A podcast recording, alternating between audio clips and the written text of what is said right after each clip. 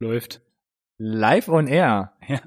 Willkommen zur zweiten Folge Insert NSRT Nerd Science Recorded on Tape. Und ich habe letzte Woche gesagt, dass wir schon viel hatten, aber diese Woche sprengen wir echt alles Vorstellbare, was geht.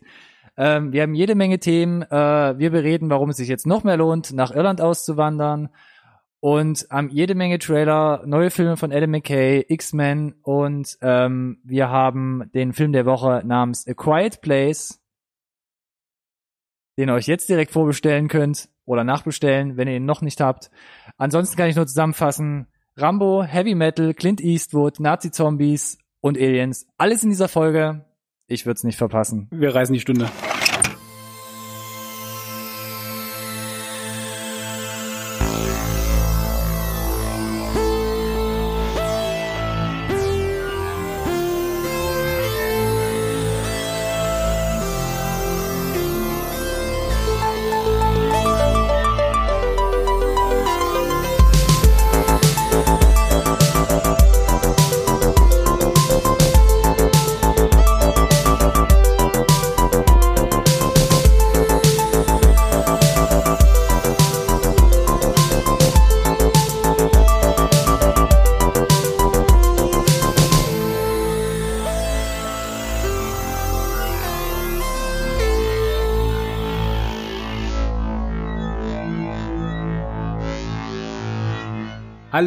Herzlich willkommen zur zweiten Folge von Insert, dem einzigen Podcast, den ihr braucht.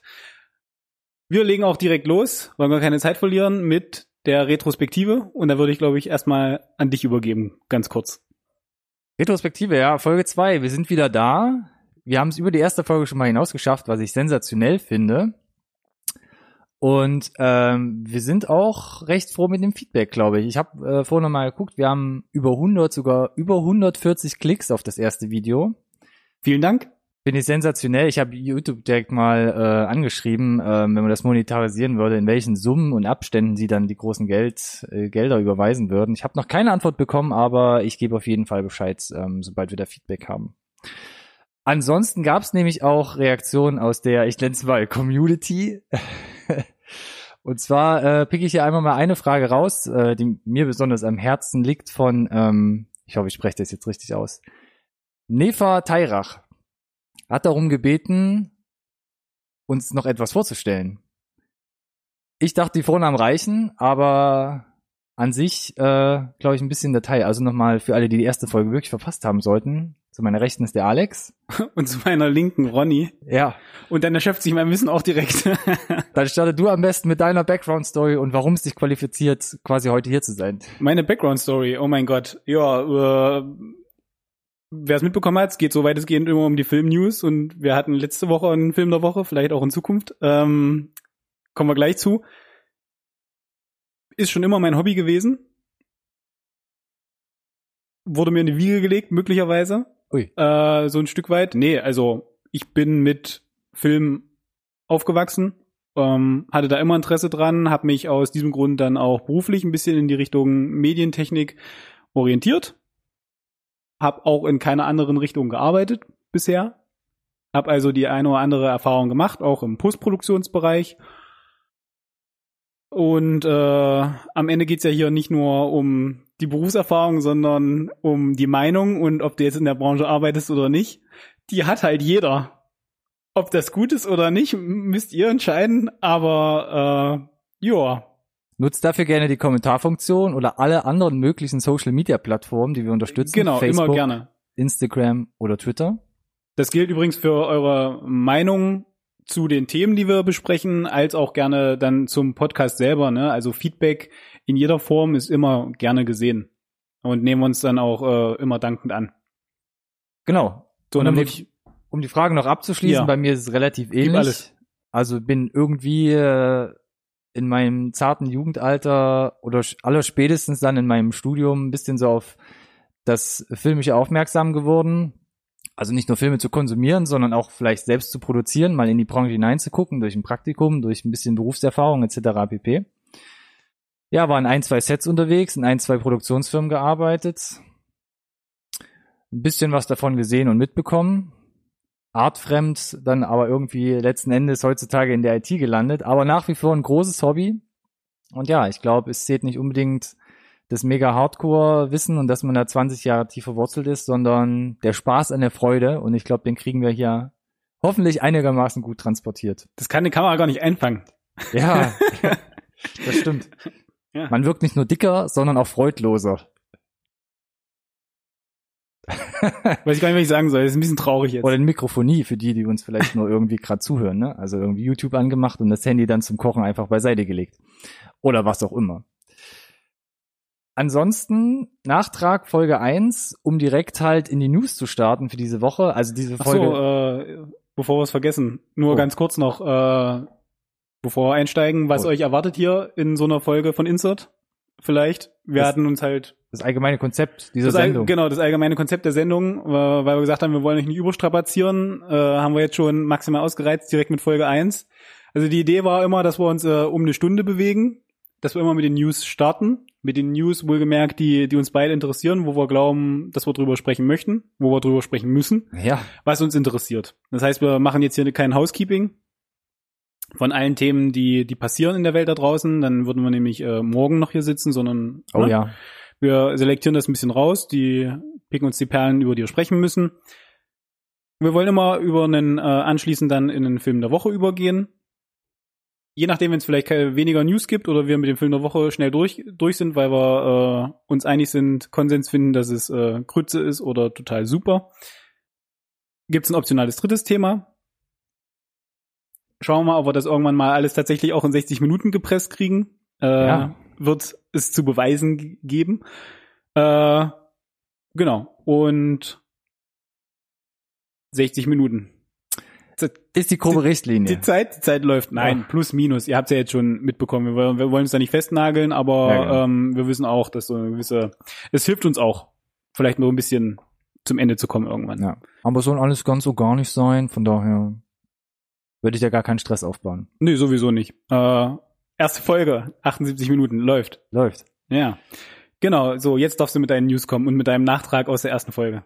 Genau. Ähm, wir hatten letzte Woche darüber gesprochen, äh, eine weitere Stieg Larsen-Verfilmung, und zwar The Girl in the Spider's Web. Und da gibt's einen witzigen Nachtrag, denn Sony hat sich dazu entschieden, den Titel noch etwas zu erweitern. Und zwar heißt der Film jetzt, ich muss es lesen, The Girl in the Spider's Web, A New Dragon Tattoo Story. Das heißt, Lisbeth Salander in dem Film hat ja so ein riesiges äh, Drachentattoo und man musste anscheinend sich jetzt irgendwie davon freieisen, Leute, wir machen jetzt nicht das zweite oder dritte Buch, wir machen jetzt das vierte, also nennen wir es jetzt irgendwie noch A New Dragon Tattoo Story. Um die Verwirrung am größtmöglichsten zu machen. Ganz witzig, interessant, ich hatte es noch mal rausgekramt. Generell diese Übersetzung oder diese Titelgenerierung von Ja. Filmen. Ich habe ich hab noch mal zwei Perlen rausgepickt. Ich weiß nicht, ob dir auch direkt was einf einfällt. Was ich besonders toll fand, 2008 Liam Neeson in äh, Taken, Ja. deutsche Filmübersetzung 96 Hours. 96 Hours. Das ist äh, korrekt. Funktioniert erstmal einigermaßen gut, wird nur schwierig, wenn man plötzlich einen zweiten und dritten Teil dreht. Und mir erschließt sich die Logik nicht, ähm, für ein deutsches Release den englischen Titel durch einen anderen englischen Titel zu ersetzen. Genau. Sehr schön fand ich auch 2013 äh, Begin Again mit Mark Ruffalo und Keira Knightley, so ein kleines, ähm, ja, so eine kleine äh, Romantic Comedy. Begin Again in Deutsch, Kenne Song, Save Your Life. Ich kenne tatsächlich vermutlich nur den deutschen Titel, wenn du es jetzt so sagst. Ja, äh, meine Freundin fand ihn ganz toll, hat mich dazu äh, überredet, ihn zu gucken. Kann man gut wegschauen. Ähm, ja. Spielt da Haley Steinfeld seine Tochter? Hat er eine Tochter? Oh Gott. Ist das das, wo er sein Leben nicht auf Ja, die Reihe kriegt? Genau, und, richtig, genau. Und, und Ja. am Anfang kündigt, gekündigt wird oder, oder selbstständig Ähnlich, ist und seinen ja, Scheiß genau. nicht. Und der hat auf jeden Fall eine Tochter. ja. Egal, das äh, google ich nachher für mich, weil ich ansonsten heute Nacht nicht schlafen kann. Ja. Wenn er noch was Hübsches äh, zum Kuscheln braucht, guckt ihn euch ruhig einmal an. Was auch auf unserer Liste steht, Kingsman. Ein fast schon interessanteres Thema. Teil 1 und Teil Defi 2 definitiv interessanter. mittlerweile durch die Kinos gelaufen und auf Blu-ray erhältlich und es wurde jetzt ein dritter Teil angekündigt, der im November 2019 starten soll bereits. Aber wurde ein dritter Teil angekündigt? Man weiß es nicht genau, also ja, so wie ich das gelesen habe, aber gleichzeitig gibt es Gerüchte, dass auch ein mögliches Prequel ähm, gerade erarbeitet werden soll. Mhm. Und ungefähr in dem gleichen Zeitraum in, äh, Zeitraum in Produktion gehen soll und veröffentlicht werden soll. Erkläre mir das. Mm, Kann ich nicht. Also zumindest nicht, wenn es äh, wirklich der gleiche Regisseur bleiben soll. Mark Miller, genau. Wenn Mark Miller ist doch nur der Comicbuch. Äh, ich meine, äh, Visa, Vaughn, Dingsbums, Genau. Ähm, Matthew. Matthew Vaughn. Sie haben gesagt, er ist, in, er ist involviert. Das muss jetzt aus meiner Sicht nicht zwangsläufig heißen, dass er wirklich auch bei beiden Sachen Regie führt. Ich glaube, das ist rein vom Timing her unmöglich. Äh, Sie haben gesagt, Sie möchten Kingsman die Trilogie haben und dann ist der Spaß wohl auch irgendwie oder diese Geschichte abgeschlossen. Das ist in Ordnung, weil ich fand den zweiten schwächer als den ersten und ich fand den ersten halt leider ganz großartig. What? Macht trotzdem Spaß zu gucken, also tut euch da keinen Zwang an, falls ihr noch nicht gesehen habt. Aber genau, es ist, finde ich, in Ordnung, wenn dann die Story auch im dritten abgefackelt wird. Äh, es ist auch eine coole Idee, das Universum zu erweitern. Das hat er Mhm. auch klar gesagt. Da geht es ja dann nicht nur um das Prequel, da geht es ja dann im Zweifel auch um die Spoiler-Alarm Statesman. Ja, ist okay. Also, Äh, und möglicherweise auch um eine Serie. Ne? Also dieses Universum Oh bietet, glaube ich, da einiges. mhm. Wenn dann da produced by Matthew Vaughn, Director of äh, Kingsman 1, 2 und 3 steht, ist das in Ordnung und dann ähm, ergibt das für mich auch alles ein bisschen mehr Sinn, als zu sagen, der führt da überall Regie. Also das kann ich mir halt nicht vorstellen. Oder das dauert alles wesentlich länger. So oder so finde ich es in Ordnung. Macht da ruhig ein bisschen mehr von. Ich mag die Welt an für sich. Das Universum gefällt mir gut. Wäre schön, wenn der dritte Teil wieder ein bisschen, ja, der zweite Teil hatte, Anzieht. fand ich so ein bisschen das Problem, größer, na von allem mehr, aber genau, aber das, typ, typisches zweite Teil-Syndrom ist das eigentlich, oder? so ein bisschen schon, genau. Also ähm, trotzdem bin ich gespannt auf Ja, den dritten Teil. ja. Ähm, ich fand es auch ein bisschen überraschend, warum plötzlich diese Infos kamen, im Netz aufgetaucht sind, warum plötzlich Prequel und hier und da und November 2019 ist ja auch nur noch ein knappes Jahr. Oder ein Stimmt. gutes Jahr. Ja, ja. Ähm, ja. Wir bleiben dran, glaube ich. Absolut. Wir bleiben auch dran an Game of Thrones, denn wir fiebern alle schon lange der letzten sechsteiligen Staffel entgegen. Ähm, und da gab es jetzt von HBO, also dem Heimatsender von Game of Thrones, eine ganz nette Ankündigung in äh, Zusammenarbeit mit ja mit dem Land Nordirland, wo ja viel gedreht wird, gerade was was die Starks angeht, was letzten Endes ähm, ja äh, den King on the North angeht, ähm, wollen sie jetzt eine bestimmte oder spezielle Attraktion schaffen, denn sie wollen jetzt ähm, die Sets, die man für Game of Thrones bis jetzt vielleicht besuchen konnte, landschaftlich, sondern auch die Filmsets wollen sie jetzt nach Drehschluss für die Öffentlichkeit zugänglich machen. Das heißt, sie wollen da geführte Touren und So ein ähm, bisschen wie mit dem Herr der Ringe und Harry Potter. Ähm, da bin ich nicht ganz so firm drin, wie Haben das sie da nicht auch Sets übrig gelassen, um die dann äh, zu einer Attraktion zu machen? weiß ich nicht Damit der genau. Rubel weiterrollt, auch nach Staffelende? Was? Was? Kommerz? Wer? Ähm, wahrscheinlich so ähnlich, soll in die Richtung gehen. Es gibt auch kaum Details, äh, Details bis jetzt. Man weiß nur, ab 2019 soll das möglich sein. Das heißt zusätzlich, dass man diese ganzen ähm, Landschaften äh, überbevölkern kann, ähm, kann man dann noch offizielle Sets wie, äh, äh, äh, ähm, ähm, jetzt fallen mir die Namen gerade nicht an, wie Winterfell zum Beispiel, Hm. ähm, besuchen. Würde ich sagen, wenn da mehr Details kommen und du das nach wie vor spannend findest, äh, du hattest da Interesse geäußert? Ich hatte Interesse geäußert, weil ich es wirklich mal auf dem Schirm hatte, ähm, bei einem Irlandurlaub zu überlegen, Genau, also wenn Irland-Urlaub eh zur Debatte stand, ne, dann kann man sich das ja auf jeden Fall überlegen. Ist jetzt nicht so, dass ich, ähm, also würde ich eher nach Neuseeland fliegen, extra für die Herr der Ringe und Hobbit-Sets, Okay. als nach Nordirland nur für Game of Thrones. Ja, Sets, um Nordirland, zu sein. Nordirland ist ja auch ein bisschen Special Interest, weil es ja halt wirklich, also Nordirland ist und das ist ja doch schon nochmal noch mal ein Stück weg von den ganzen Attraktionen in, in, in Irland selbst. Hm. Ähm, deshalb hat es bei uns auch nicht geklappt. Aber ja, das wäre vielleicht ein Anlass, da mal hinzureisen und ähm, bleibt nur spannend, wie groß dann der Andrang ist. Ansonsten, ähm, in der ersten Folge nicht drüber geredet, aber immer wieder ein heißes Thema bei uns. Haus Ja. raus. Guardians of the Galaxy 3. Ähm, der ein oder andere wird es mitbekommen haben. James Gunn äh, wurde letztlich von der Filmproduktion ähm, entfernt, gefeuert, weil ein paar alte Tweets, wo er ein paar unschöne Witze unter der Gürtellinie gemacht hat, ähm, wie habe ich den Satz begonnen, entlassen wurde oder wieder aufgetaucht sind. Die Tweets sind aufgetaucht, deshalb wurde er entlassen. Genau. Tweets von vor zehn Jahren. Mhm. Und ähm, es war bis jetzt lange Zeit nicht klar, ob das Drehbuch, das er geschrieben hat für den dritten Teil, tatsächlich Verwendung findet. Genau, hätte mich auch interessiert, also als ich das gehört habe und ich wusste, dass er ja das Drehbuch geschrieben hat, hätte mich interessiert, wie das ähm, Vertragsverhältnis zwischen ihm und Disney ist. Also ist es seins, ja, sein geistiges Eigentum oder Mhm. gehört es Disney? Jetzt wissen wir's. Ja. Was mich ja auch gewundert hätte, ist es ja auch meistens so in, ich sag Also es mal, gehört Disney übrigens. Also sie behalten das Drehbuch und sie wollen Guardians of the Galaxy 3 machen. Es gibt kein Datum. Ist also alles in der Schwebe, weil auch, glaube ich, äh, vielleicht ein oder andere Darsteller, siehe ähm, Batista, der da- Drax gespielt hat. ja gewisses Missfallen drüber geäußert hat und ähm, Er meint ja auch, wenn das Drehbuch zumindest auch nicht kommt, dann will er sich irgendwie aus, aus der Produktion halt rauswinden. auch da wäre die immer. Frage, wollte ich gerade sagen, was wie die Vertragsverhältnisse sind, für wie viele Sachen er unterschrieben hat. Ich meine, am Ende findet sich immer irgendwie eine Lösung. Ähm, ich find's gut, dass das Skript bleibt. Ähnliche Situation wie bei Ant-Man. Ähm, und ganz kurz, Ant-Man äh, war Jetzt hast du Geboren überlegt, ob du es rausholst. Ja, oder? mit ja, komm, mach den. Mach Edgar den Wright war eigentlich als Regisseur gesetzt, hat auch ähm, Großteil des Drehbuchs geschrieben. Dann gab es irgendwelche kreativen Differenzen, wie man es immer so schön nennt, Ja. zwischen Disney und ihm. Er ging vom Boot oder wurde gegangen, wie auch immer, und hat aber das Drehbuch gelassen. Und ähm, ich meine, der dieser Guardians-Vibe ist ein ganz eigener.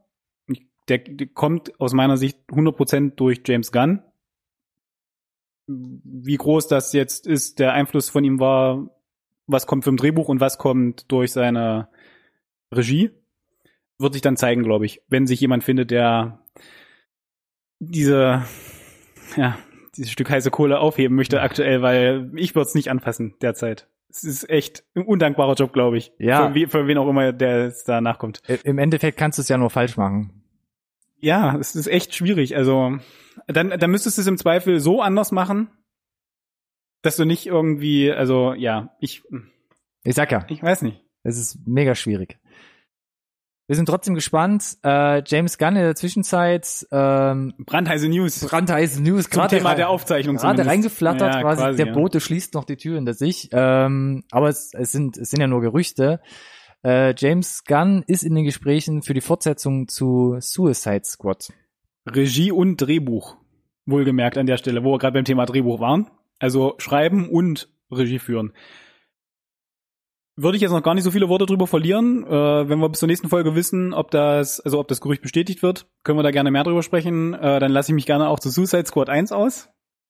Oh Gott, ist das gut oder schlecht? Kannst du dir jetzt vielleicht so, wie ich es angeteasert habe, denken? Ähm, das rettet auch James Gunn nicht mehr. Äh, mehr dazu, an, wenn wir wissen, ob das jetzt alles nur Gequatsch ist oder nicht. Ja, Ähm, interessant. auf jeden Fall.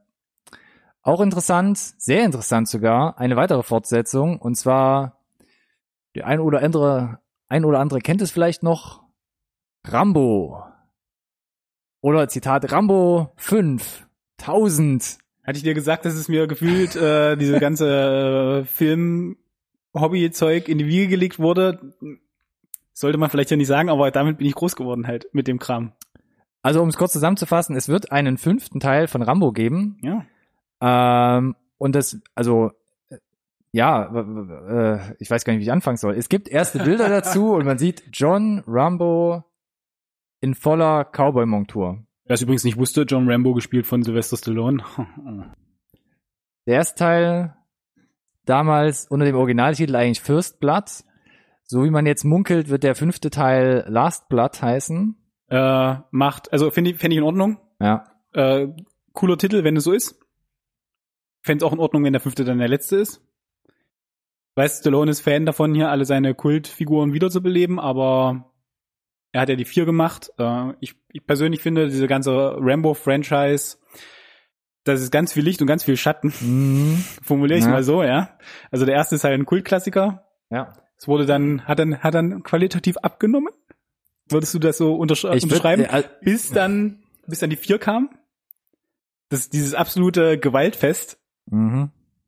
glaube ich, nicht mal ungeschnitten in die deutschen Kinos gekommen. Das war richtig Heavy Metal.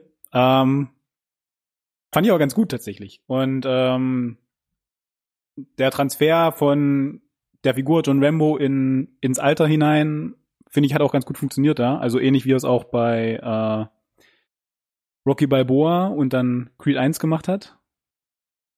Wo wir auch noch zukommen gleich. Ähm, Oha.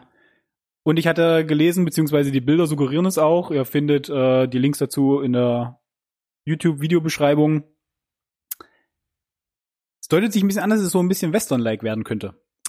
Das wäre wiederum, Und äh, ich, das, das bietet sich total an. Ich finde das echt cool, glaube ich. also wäre ein völlig neuer Einschlag so. Ja, aber irgendwie, als ich es gelesen habe und die Bilder sah, dachte ich mir, ja, ja, na klar. Also, Ja, probier's. Ich glaube, ja, er, finde ich gut. er schließt auch an den letzten Teil an, der übrigens mittlerweile schon wieder zehn Jahre alt ist. Und wer damals dachte, boah, Sylvester Stallone ist aber alt geworden.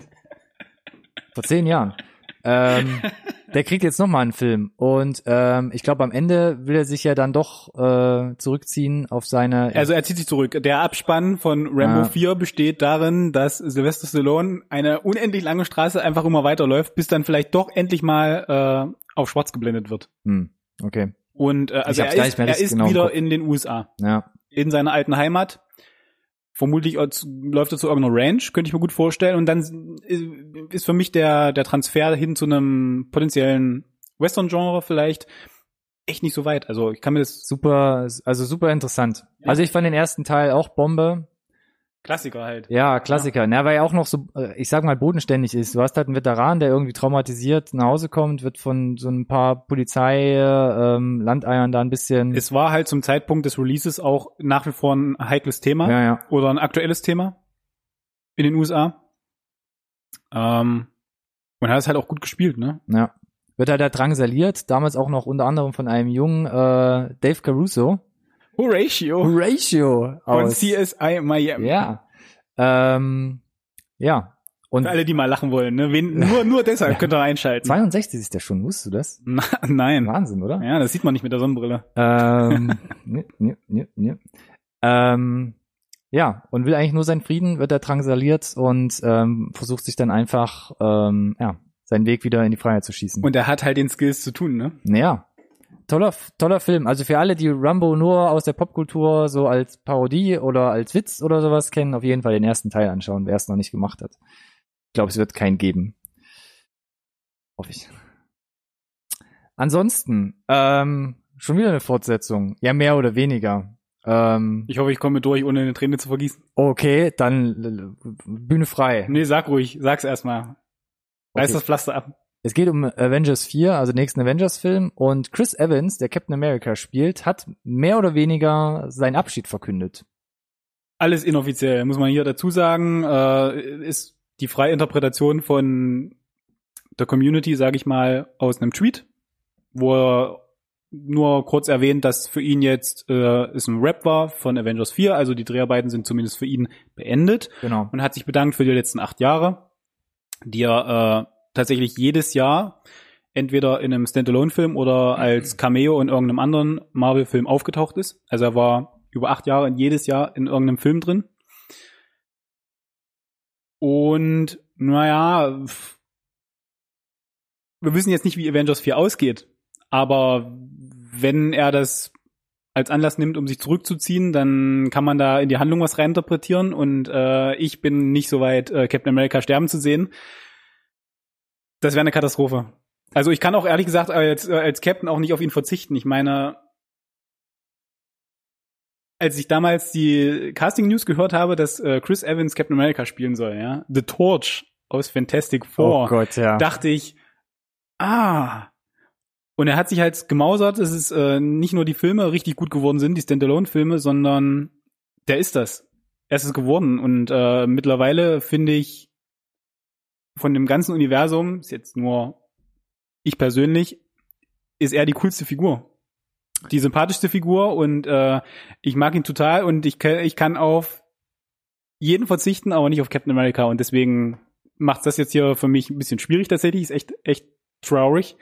Ähm, und sie haben leider, wenn man zumindest die Comicvorlagen irgendwie ranzieht, ähm, gewisse Auswahlmöglichkeiten, Mhm. weil im Comic Falcon als auch äh, Bucky, der Ex-Winter Soldier, ähm, im, im Comic Captain America sind auch. Also sie haben da Optionen für eine potenzielle Nachfolge, Mhm. wenn der Captain eventuell tragisch stirbt als Held. Will ich nicht drüber nachdenken. Ähm, kann, ich ich glaube es auch fast nicht. Man könnte jetzt auch reininterpretieren, die letzten Szenen oder die letzten Nachdrehs, die er gemacht hat, war wieder glatt rasiert. In äh, Avengers Infinity War hat er einen Rauschebart. Äh, wird auch angemessen kommentiert im Film von Thor. Ja, sehr schöne Szene. Großartige Szene. Ähm, könnte für mich andeuten, dass es vielleicht nochmal ein Flashback gibt, den sie Möglich. gedreht haben.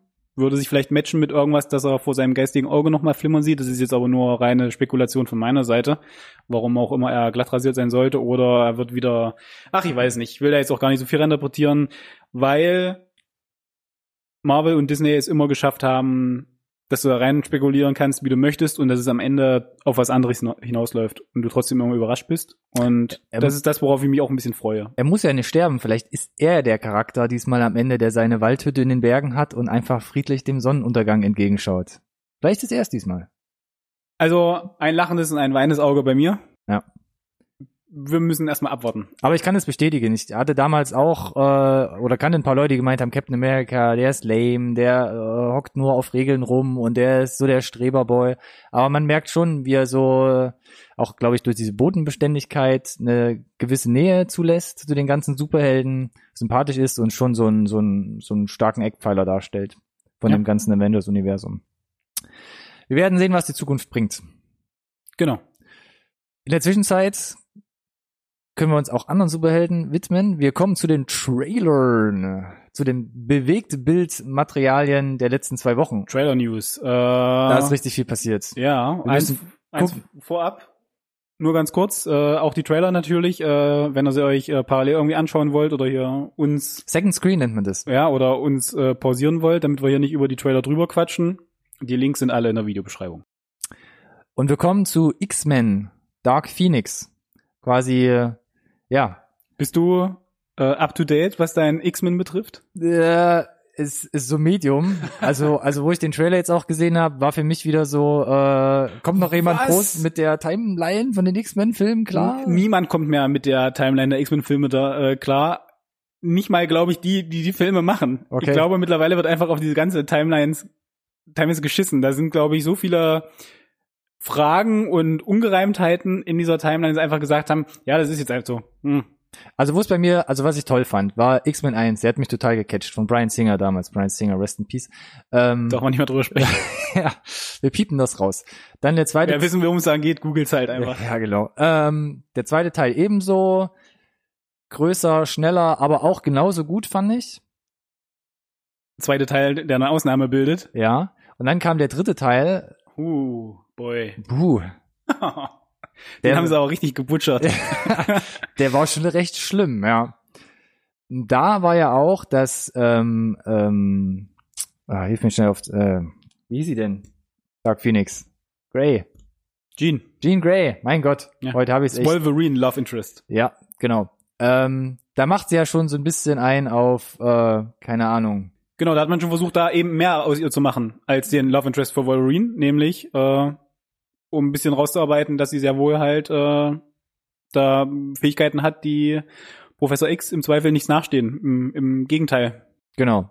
Mhm. Professor X leidet darunter ein bisschen zum Schluss des Films und äh, Jean Grey ähm, macht einen auf Wiedersehen, mehr oder weniger, man weiß es nicht genau. Und jetzt der Trailer zu ähm, Dark Phoenix ähm, zeigt jetzt die neue oder die die Jüngere. die jüngere Generation von den X-Men-Charakteren, die mit ähm, äh, boah, habe ich es heute mit Namen und Filmtiteln? Was, Was, wen, wen, wen will er denn? Ich First will- Class. First Class, X-Men First Class. Ja. Also quasi der vierte X-Men, der aber mit den Jungcharakteren gespielt Genau. hat. Den fand ich im Übrigen richtig deutlich gut. Der war insgesamt sehr gut, kam Ja. auch extrem gut äh, in den ganzen Reviews an und wurde dann fortgesetzt durch ähm, Days of Future Past. Days of Future Past. Ich, Das ist gut, dass du mich hast. ja, gut, dass ich dich hab. Also ich bin heute raus, was was was Titel und Namensgedächtnis Days of angeht. Future Past ist ähm, im Übrigen nochmal für dich noch, äh, so als unter den Comiclesern äh, absolute Kult-Storyline. Hm. Nicht nur im X-Men-Universum, sondern so ganz generell. Auch der Crossover fand, fand ich filmisch halt sehr gut gemacht. Mit, mit zum Beispiel äh, Wolverine. Hatte seine, Pro hatte seine Probleme, Ja. aber trotzdem auch ein echt guter Film. Und ähm, die Idee damit, das alte, das alte Cast so ein bisschen raus phasen zu lassen und ein neues äh, Willkommen zu heißen, hat dadurch eigentlich, finde ich, ganz, ganz gut funktioniert. Tatsächlich. Muss ich sagen. Also Ja. haben sie natürlich ja mit Days of Future Pa- ähm, mit First Class haben sie es ja schon hatten sie den Einstieg, aber Mhm. mit äh, ups, mit Days of. Future mit, mit ich, bin- ich bin in den Popschutz gefallen. Als kleines Kind, ja. ähm, Days of Future Past hat es dann halt versucht ein bisschen Ich ich weiß nicht, was du sagen willst.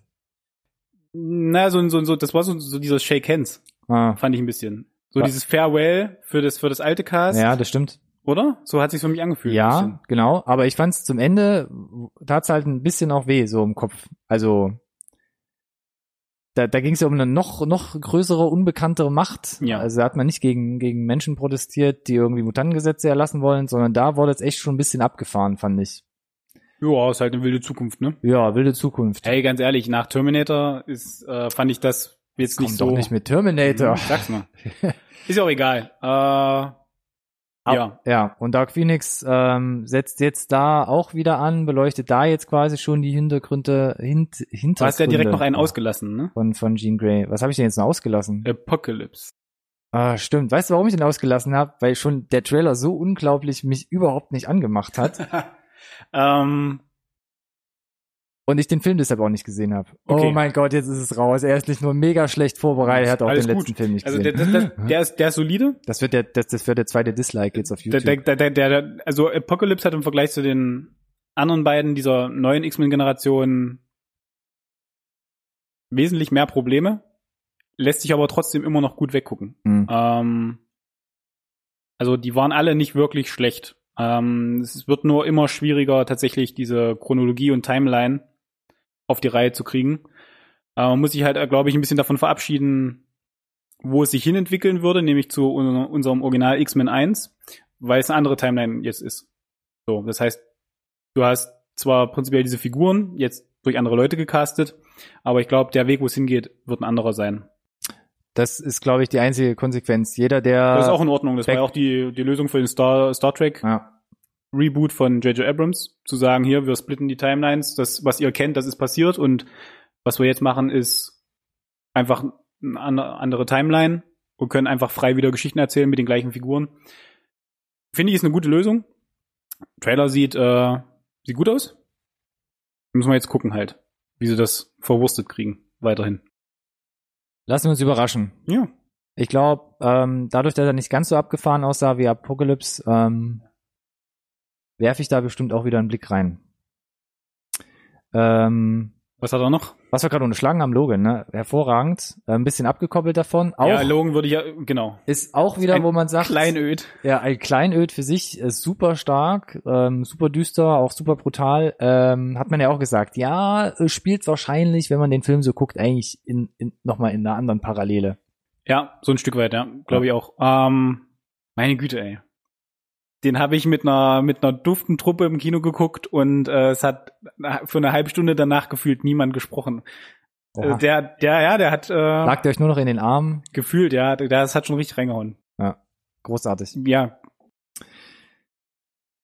Kommen wir wieder auf den Boden der Tatsachen. nächster Trailer. Ja, nix. Bring it. Ja, und jetzt kommen wir direkt hier in politische Gefilde. Meine Güte, boah, und zwar der nächste Film von Adam McKay, komme ich gleich dazu. Weiß. Ist Wie, wie in Weiß, wie Weiß, Weiß wie in Vice President, ne? Ja, Vice President, Weil Weiß, Miami Vice, Vice City, genau. Aber Vice President, richtig. Ähm, gibt's den ersten Trailer dazu. Und ähm, es geht um den, ich weiß gar nicht wievielten, aber um den Vizepräsidenten, Vizepräsidenten während der Präsidentschaft von George W. Bush Jr. von, äh, lass mich nachdenken, 2001 bis 2009, wo er, genau, Vizepräsident war. Und wo man ja immer so gemunkelt hat, er ist eigentlich so ein bisschen der, der, der, der da im Hintergrund die Strippen zieht. Und ähm, es ist zum einen ganz witzig, Adam McKay hat angefangen mit Filmen wie Das ist geil, ne? Anchorman, Ja. zehn Jahre später Anchorman äh, Nachfolger, die Stiefbrüder, Kra- Krassen, krassen Klamauk hat er gemacht, Krassen- muss man schon sagen. krassen Klamauk Ja, ja. und ist dann plötzlich umgestiegen, ähm, jetzt vor ein oder zwei Jahren The Big Short, Jo. wo er so ähm, eine Phase der Finanzkrise so ein bisschen Die Immobilienblase in den Immo- USA. Immobilienblase, Ja. also plötzlich an so einen Stoff heranwagt, das natürlich auch mit einer leicht humoristischen Note versehen hat, aber an sich schon ähm, Das war Satire, ja, schon ein Stück weit auch. sehr- aber das war gut. Also das war genau echt beeindruckend, Ne- ja. ne- Und äh, in die gleiche Kerbe schlägt das für mich auch, finde ich. genau eine ja? sehr böse Satire damit gemacht hat und ähm, hat jetzt viele vom Cast glaube ich wieder gewonnen. Also Christian Bale war ja auch schon bei äh, The Big Short dabei und Also- Steve Carell war dabei. Ich wollte gerade sagen, also ich glaube, da haben sich welche gefunden, die einfach gut harmoni äh, harmonieren und einfach Bock haben, Filme miteinander zu machen, ne? Irgendwie Genau. Zusammen. Ja. und Christian Bale spielt halt jetzt ähm, Dick Cheney mein Gott, ey. und ähm, er Also wenn ihr euch keinen Trailer anguckt, den müsst ihr euch angucken, nur um zu sehen, wie Christian Bale jetzt aussieht. Das ist, äh, Ja. das ist Batman, ne? also er hat Den es, er da sieht. Christian Bale hat es wieder getan. Er hat sich Ja. wieder unglaublich viele Kilos raufgefressen, um Dick Cheney während seiner Präsidentschaft, Vizepräsidentschaft ähm, nahezukommen. Was heißt denn eigentlich, er hat es wieder getan? Na, Er hat ja das andere Extrem auch durch. ja, also er hat mit dem Maschinist genau, runtergehungert Genau. für Herrschaft des Feuers und für Batman hat er mega gepumpt. genau. Und ich weiß gar nicht, was davon jetzt wirklich alles Maske ist. Ich hoffe, da, dass, ich hoffe, irgendwas davon ist Maske. Es ist, glaube ich, so zweigeteilt. Also Uh. ich habe gelesen oder auch es gab Bilder zu sehen, ähm, dass er ex, ex, viel wieder zugenommen hat. Ja, also genau. Ich habe auch. Aber ich glaube, ähm, also gerade so Gesichtszüge ohne Maske ist halt immer ein bisschen schwierig darzustellen. Ähm, aber vielleicht hat man auch noch ein bisschen nachgeholfen. Aber ja, Christian Bale, ähm, Das kann nicht gesund sein. Mehrfach ausgezeichnet für Filme, wo er halt so eine krassen Transformation hinter sich hatte. Tom Hanks für Castaway damals hat's auch gemacht, hat gesagt, seitdem hat er, hat er ähm, leichte Diabetes durch dieses extrem starke Abnehmen und dann wieder zunehmen für eine Filmrolle. Matt, Damon hat es auch durch. Matt Damon hat's Von Informant. äh, hat auch ordentlich, stimmt, ordentlich genau. zugelegt. Mr. Jason Bourne. Ja, Ja, das war schon. Das, das, das, das ist alles, das Commitment ist alles total toll. Ähm, Würde aber alles nichts bringen, wenn er nicht ein großartiger Schauspieler wäre. genau, das kommt dazu. Und das scheint jetzt schon durch. Also weiß würde ich, glaube ich, tatsächlich, ohne jetzt irgendwie unken zu wollen oder so, könnte durchaus ein Kandidat sein für die eine oder andere Oscar-Nominierung. Genau, ich, ich wollte es eigentlich auch gar nicht wieder nur darauf festnageln, dass er sich wieder so ähm, Nein, nein, das in, die, in die Rolle halt reingebaut hat. Das erste, was dir auffällt, wenn du den Trailer guckst. Genau, weil das erste im Trailer ist, ist eine Diskussion zwischen quasi Dick Cheney und ähm, George Bush. Ja. Und das gibt, glaube ich, schon den, den Ton des gesamten Films an, weil George Bush völlig naiv da an seinem Steak rumkurbelt und Dick Cheney eigentlich sagt, Junge, wenn ich da jetzt Vizepräsident bin, also das sind dann ein paar andere Aufgaben eigentlich, als ähm, ja, als das, was du vielleicht denkst.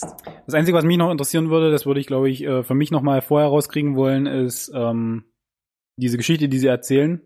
Ist das ein Buch? Ist das irgendeine Biografie von irgendwem? Ist da, ist das Fiktion? Äh, also wie viel davon? Ähm, soweit ich weiß, ist es ähm, basiert auf keinem Buch, sondern ist eine Story, die sich einfach Adam McKay Interesse halber angenommen hat. Wer das Drehbuch geschrieben hat, können wir gerne nachliefern. mich würde interessieren, äh, wie sehr es in der Realität fußt Ach so, oder eben nicht. Das würde ich noch, äh, glaube ich, vorher mal rauskriegen wollen. ja, und wo der Fokus auf der Geschichte liegt. Denn man sieht auch im Trailer, dass man nicht nur Christian Bale als Dick Cheney von äh, während seiner äh, Vizepräsidentschaft sieht, sondern auch 10, 20 Jahre davor. Also da auch wieder etwas dünner mit mehr Haar. Also es ist, äh, es ist auf jeden Fall viel Maske, äh, coole Kostümarbeit und ähm, das macht den Film alleine schon sehr interessant. Mhm. Aber auch auf jeden Fall der Ton, den man da schon im Trailer mitbekommt. Ich bin gespannt. Mhm. Kommen wir wieder zu einer Fortsetzung. Ja. Creed. Creed 2. Creed 2 sogar. Ja. Mein Gott. Trailer, ähm, neuer Trailer raus und der hat Ja. dich richtig hart gecatcht. Der hat mich Hab ich so absolut- rausgehört. so Der hat, mich, der hat mich komplett gecatcht. Ähm, Creed, der Vollständigkeit halber, damit man kurz, äh, ich muss, muss vielleicht ein bisschen ausholen, um, um, um zu erklären, warum er mich so Ich gecatcht, versuche dich einzufangen, wenn's wenn's eskaliert, ja. so gecatcht hat. In Creed geht's ja um äh, den Sohn von Apollo Creed. Der, den kennen wir aus den ganzen alten Rocky-Filmen. Im ersten Teil ist er der große Gegenspieler. ist quasi ein Spin-off von Rocky, kann man so Ist sagen. ein bisschen ein Spin-off, genau. Äh, Sylvester Stallone ne, zieht sich heute durchs Programm, ist äh, taucht hier auch als Rocky auf, trainiert den Sohn von Apollo Creed, der jetzt auch, äh, der auch boxt, ähm, kriegen im ersten Teil da relativ gut mit, er versucht sein Leben auf die Reihe zu kriegen. Und der zweite Teil, meine Güte, der versucht echt, glaube ich, richtig viel reinzupacken an, an Themen, weil wir sehen, dass er deutlich weitergekommen ist mit seiner neuen Beziehung. Ähm, das sieht nach einem Haus aus, sieht möglicherweise nach verheiratet aus. Da ist ein Kind. Ähm, er scheint eine Karriere als Boxer zu haben, die scheinbar auch gut läuft, weil das Haus sieht groß aus. Gross. Und ähm, was jetzt ansteht, ist ein Boxkampf gegen ähm, Drago, einen russischen Boxer, den Sohn von Ivan Drago. Warum ist das jetzt relevant? Ivan Drago ist äh, Rockys Gegner in Rocky 4 und Rocky 4 beginnt damit, dass dieser Ivan Drago Apollo Creed, also den Vater von unserem Protagonisten in Creed, totschlägt. Das hat mich damals, als ich, als ich junger Alex war, ganz schön mitgenommen, weil ich kannte, aber äh, das ist ganz interessant, weil die Rocky-Filme haben uns halt rangeführt. Ähm, Im ersten Teil ist Apollo Creed der Böse. Dann siehst du aber, dass sie, glaube ich, einigermaßen Freunde werden. Ist im zweiten, dritten Teil dabei, du hast ihn dann irgendwie lieb gewonnen und äh, dann stirbt er da äh, am Anfang vom vierten Teil und der ganze Rocky 4 Film baut ja darauf auf, da irgendwie so ein Stück weit Rache zu nehmen Mhm. den Tod zu verarbeiten und das ähm, in der Tundra zu trainieren, äh, in der Natur schlägt die Hightech-Trainings der Russen in dem Fall. Das war Äh, damals Dolph Lundgren, oder? Das war damals Dolph Lundgren Wahnsinn. und wir sehen im Trailer, dass Dolph Lundgren seinen Sohn dort trainiert und Ivan Drago auftaucht. Und es gibt nur eine kurze Szene in diesem Trailer. Das ist ein Schuss gegen Schuss, wie sich Sylvester Stallone und Dolph Lundgren angucken. Und da, da, da, da, kriege ich Gänsehaut, dass äh, dieser Moment, dass diese Figuren sich gegenüberstehen nach dem Kampf, dass er gegen den Sohn seine des Mörders seines Vaters so ein Stück weit. Also das ist so so viel so viel drin, so eine geladene Sch- Stimmung. Ich habe mega Bock auf den Film. Es hat so ein bisschen was von einem Remake von dem vierten Teil. Ich glaube, da ist extrem viel Handlung drin, sehr viel Charakterentwicklung. Ich habe da einfach mega Bock drauf. Und äh, wie gesagt, diese kurze Szene zu sehen, dass ähm, Stallone und Lundgren sich da am Ring gegenüberstehen und sich diesen Blick zu werfen, das hat mich komplett gekriegt. Bin da all in. Ich kann wenig zu den Creed und Rocky-Filmen beisteuern, deshalb sage ich, apropos Remake, auch in der Trailer-Rundschau für diese Folge, The Upside. Mein Gott, das ist doch reingepackt. Ja, ich habe es auf jeden Fall drin gelassen, denn ich finde, ich finde, Dann haus raus. ja, Ahnung, ich finde, es Ich mich zurück. ist jetzt kein Schlag ins Gesicht, aber zumindest so ein unschöner Klaps auf den Po. The Upside ist ein der muss ja nicht Remake. un unschön sein. Ja, äh, The Upside ist ein Remake von Ziemlich beste Freunde. Im Original damals ähm, oder international die Intouchables von 2011 aus Frankreich mit, ähm, ich muss immer vorlesen, jetzt hole ich mein, mein ganzes Französischwissen hervor. Ja, du kannst dich nur blamieren. François Cluzet und Omar Sy in den Hauptrollen. Klar, okay. Klar, okay, ne? Ähm, selbst international mega erfolgreich damals, eine sehr charmante ähm, Was es umso überflüssiger macht. Komödie und es war relativ schnell damals klar, wenn der sogar über die Grenzen von Frankreich oder Europa erfolgreich ist, dann kann man den doch mit amerikanischen Darstellern in Amerika einfach nachdrehen. Und der Trailer sieht teilweise wirklich aus wie eine 1 zu 1 Kopie, ähnlich wie wir es letzte Woche mit äh, The Girl with the Dragon Tattoo hatten, der auch relativ schnell ähm, nach, nachgemacht wurde, sage ich mal, neu aufgelegt wurde. Haben wir jetzt auch das gleiche Phänomen hier. In den Hauptrollen diesmal Kevin Hart und Brian Cranston, was es vielleicht ganz interessant wieder macht. Ähm, aber wir müssen gucken, wie es wird. Es sieht halt in dem Trailer, ja, wie eine 1 zu 1 Kopie aus, aber mit so einer super federleichten Amerikanote, wo ich wieder sage, so, puh, das wird ein bisschen so, vielleicht wischiwaschi. Ich wollte sagen, geht dann im Zweifel vielleicht ein bisschen am, am Thema vorbei. Genau, da befürchte ich einfach, der Message. dass da ein bisschen die Kantigkeit verloren geht. Ja. Müssen wir Su super unnötig. Next. next. Ganz ehrlich. Nee. Übrigens gleich, gleiches Schicksal auch ähm, äh, Toni Erdmann. Ich, ich bin heute wirklich komplett raus. Toni Erdmann, Hast du es doch zusammengekriegt. ja, einigermaßen. Äh, Toni Erdmann ereilt ja das gleiche Schicksal, ähm, auch mega erfolgreich, einer der besten Fil deutschen Filme, finde ich, der, der letzten Jahre. Also wenn man deutsche Filme mag und ein bisschen so abgefahrene deutsche Erzählweisen ähm, mag, ist das das absolute Nonplusultra. Wurde direkt irgendwie auf den Plan gerufen, wird in Amerika nachgedreht. Ich glaube, ähm, Kristen Wiig ist äh, direkt als äh, Filmtochter schon mal prädestiniert. Mal gucken, was da noch bei rumkommt. Mhm. Schauen wir mal. Ansonsten, Sylvester Stallone kommt zurück in mehrfacher Hinsicht und es gibt aber Leute, auch hier, wo man sich gedacht hat, vor acht Jahren, Mensch, ist der alt geworden. Clint Eastwood kommt ebenfalls zurück und zwar in The Mule ist jetzt eine The Muli. The Mule, The Mule. The Mule, ja The Mule, The Mule, Der, der, Esel. der Esel. Ja. Ja gut, dann halt gerne auch The Mule. Der, der Schmuggler. ähm, Clint Eastwood und ich muss es echt nochmal nachgucken. Der ist mittlerweile 88 Das ist Jahre der alt. Wahnsinn, ja. Und ich dachte eigentlich, das war gerade auf, auf Gran, äh, Gran Torino bezogen, wo ich damals dachte, Mann, ist er alt geworden. Ja. Und danach hat er eigentlich auch gesagt, er spielt nichts mehr. Er macht vielleicht nur ein, zwei Mal Regie. Das letzte war zum Beispiel American Sniper 2014 mit Bradley Cooper. Jetzt haben wir noch mal vier Jahre später, das Jahr 2018, und er spielt doch noch mal in seinem selbst äh, Regie geführten Film die Hauptrolle.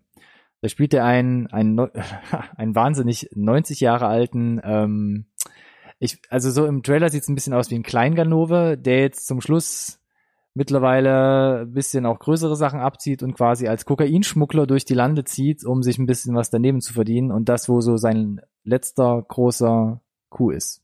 Das hast du aus dem Trailer gelesen? Ja, Oh, okay. Ich habe da was ganz anderes rausgelesen.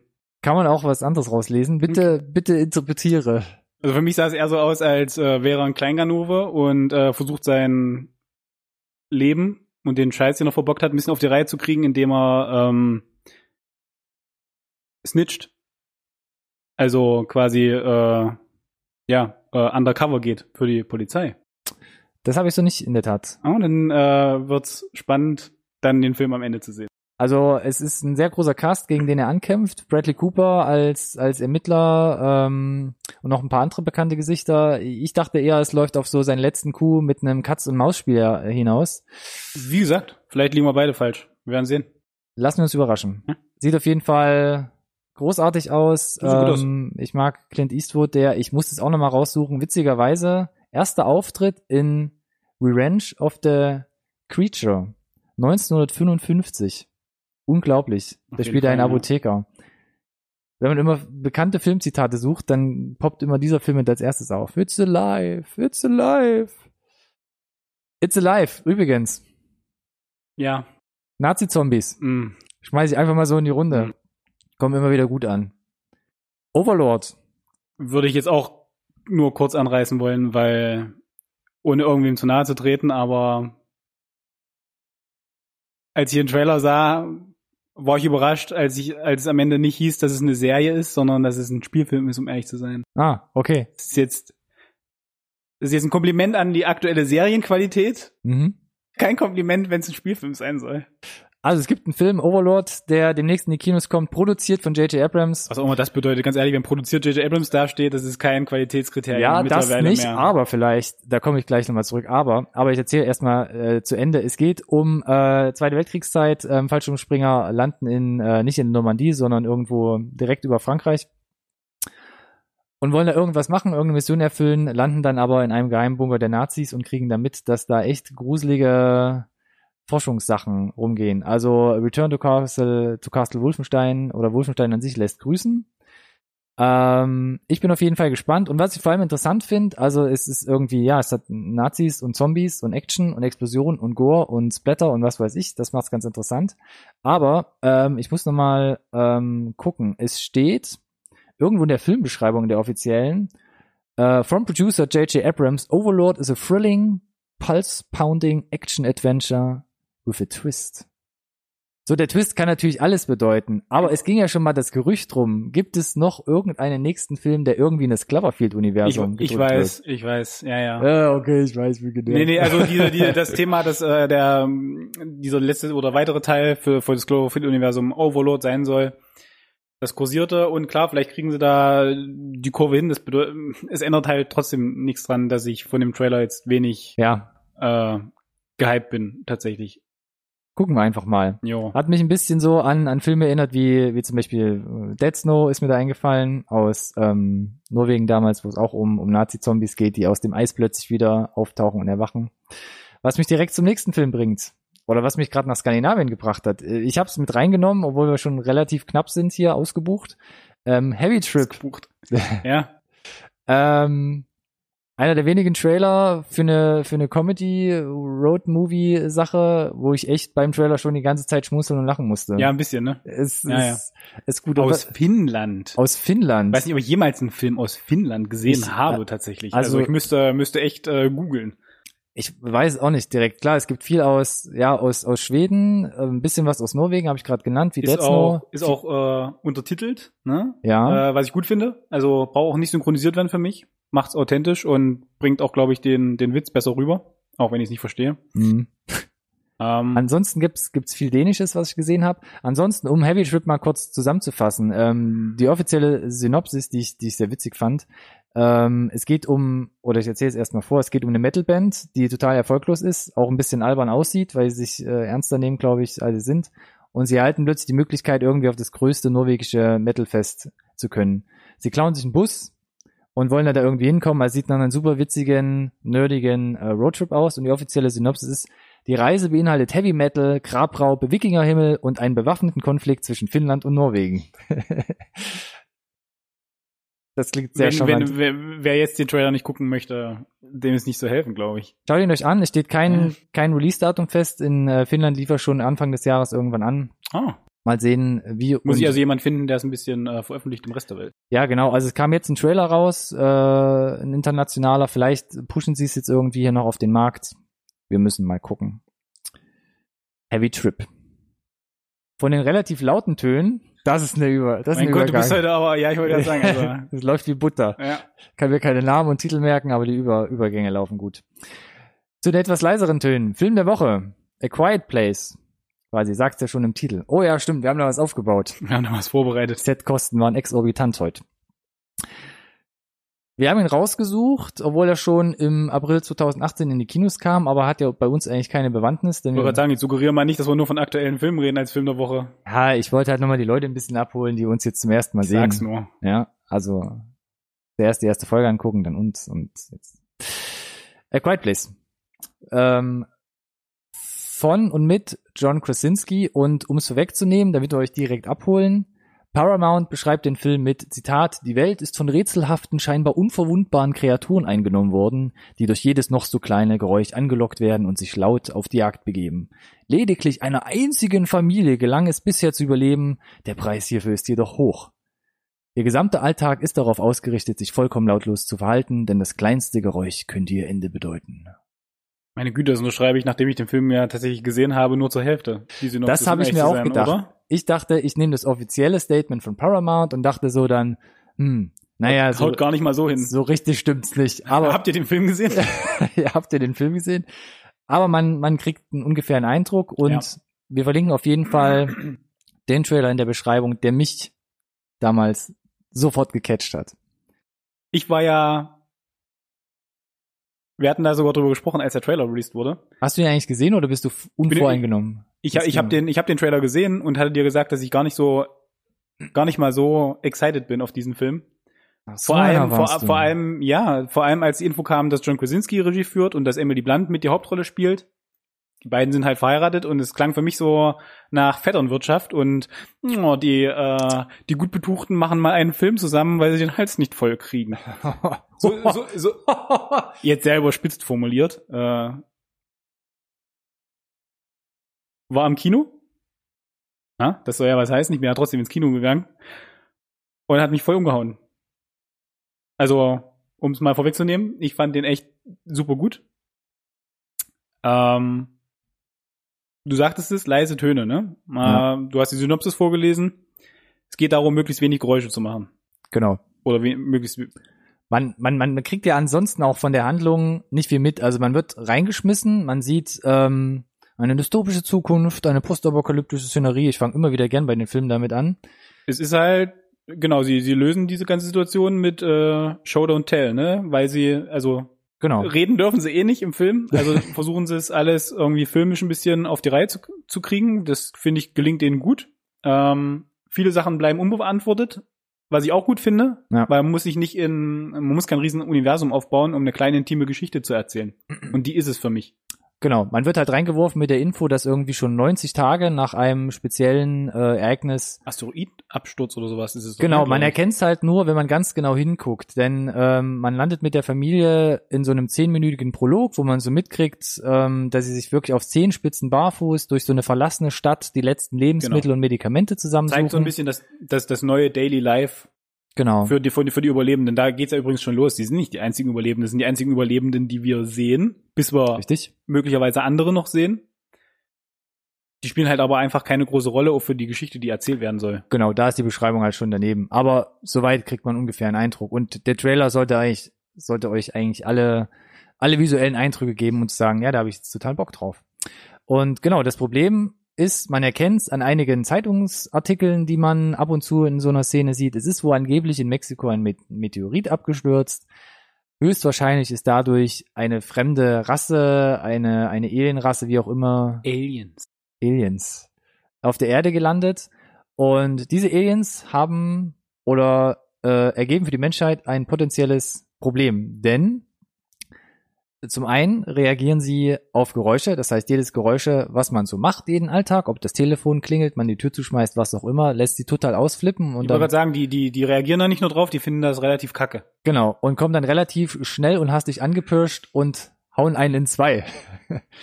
Mindestens. Und das viel größere Problem an diesen Viechern ist, dass sie anscheinend unbesiegbar sind. Also sie tragen irgendwie ähm, Irgendeine Rüstung, die nicht mit äh, handelsüblichen Mitteln irgendwie genau. Perforiert werden kann. Also ja. keine Rüstung im, im kämpferischen Sinne, sind relativ primitive Wesen, kann man sagen, die da auf den Jagdtrieb äh, äh, an, ansprechen. Aber sie scheinen gegen normale Waffen äh, unantastbar. Ja. Und die Familie versucht natürlich oder hat es schon geschafft, 90 Tage lang zu überleben.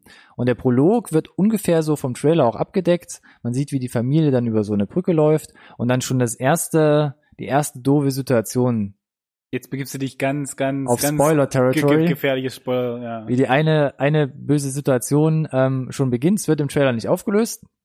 Im äh, Film natürlich dann schon. Und ähm, da musste ich dann sagen, ähm, wow. Jo. Dachte aber nicht, oh Mann, das ist ja jetzt voll hart, das finde ich total scheiße, wie sie es gemacht haben, sondern, uh, das ist ein Kniff, damit haben sie mich jetzt richtig, richtig gecatcht. Ja, ich hatte dann zu dem Zeitpunkt auch nicht so eine richtige Vorstellung, wie es weitergeht.